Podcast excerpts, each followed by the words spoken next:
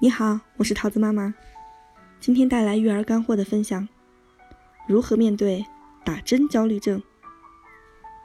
孩子成长的过程，打疫苗是一件必做的事情。新生儿时期更是每月至少跑一趟医院打针。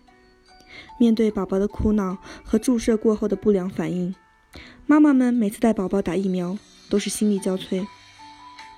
比如我有次带桃子打疫苗。让我们经历了一次共同的重感冒和我的神经性偏头疼。那么，怎么样才能减轻打疫苗前后妈妈和宝宝的身心焦虑呢？首先要明确的是，打疫苗是一个比较浩大的工程，可能需要出动家里其他亲属来帮助，所以事先的准备工作是很重要的。你首先要了解社区医院或疾控中心的接种工作时间。要提前咨询他的工作时间和疫苗储存情况，以免白跑一趟。其次，宝宝何时该打什么疫苗也是有标准的，因为妈妈们要注意的事情实在是千头万绪，时常容易遗漏或弄错。其实也不必着急，可以用一些育儿 App 来帮忙记住和提醒宝宝的注射疫苗情况。最后就是要携带好宝宝的疫苗接种证和奶瓶、尿不湿等必需用品。说完了前期准备，切入正题。那么应该如何应对打针焦虑呢？有以下几种方法：一、和宝宝做模拟打针游戏，降低宝宝对打针的恐惧。平时啊，妈妈可以和宝宝玩医生的角色扮演游戏，让宝宝来扮演医生。家长来扮演病患，你甚至可以尝试表演出不安和疼痛，让宝宝这个小医生来安抚你的情绪。这样的换位思考方式可以形成一种接受打针的潜意识。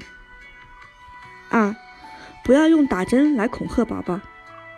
相信有的宝妈也看到过，一进医院或见到医生就大哭不止的宝宝，家长还生气地说：“这还没打针呢，哭什么劲儿？”那么这是怎么回事呢？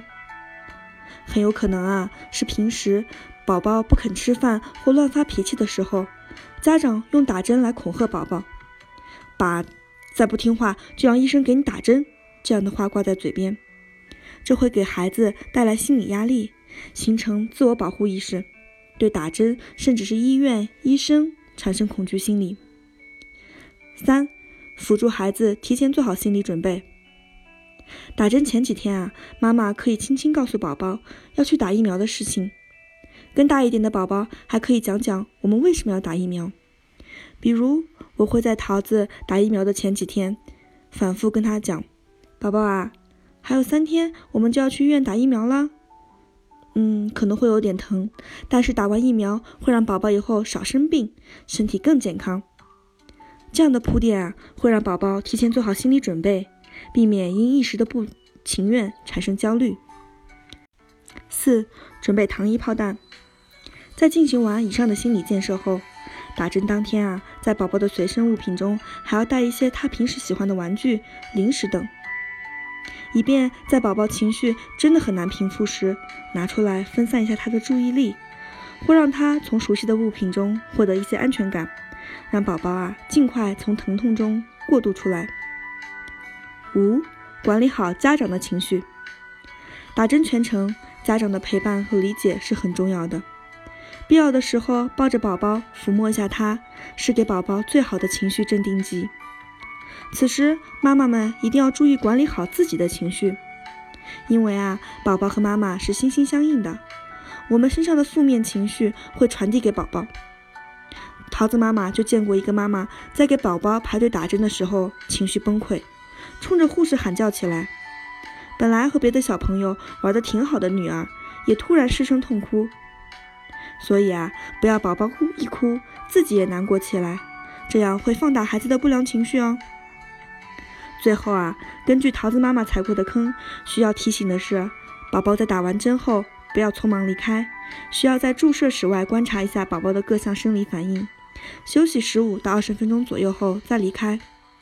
其次，因为此时宝宝的抵抗力较弱，所以尽快带宝宝回家休息，减少在外的户外活动。本期内容从宝宝的平常心理建设，到打针前的铺垫辅助思想准备，再到物质上的转移，最后到管理好家长的情绪几个步骤，桃子妈妈教了你如何应对打针焦虑症，你都学会了吗？如果觉得内容有所帮助，请分享给其他的宝妈吧。下期让我们来一起探讨一下一部很火的电影《小偷家族》。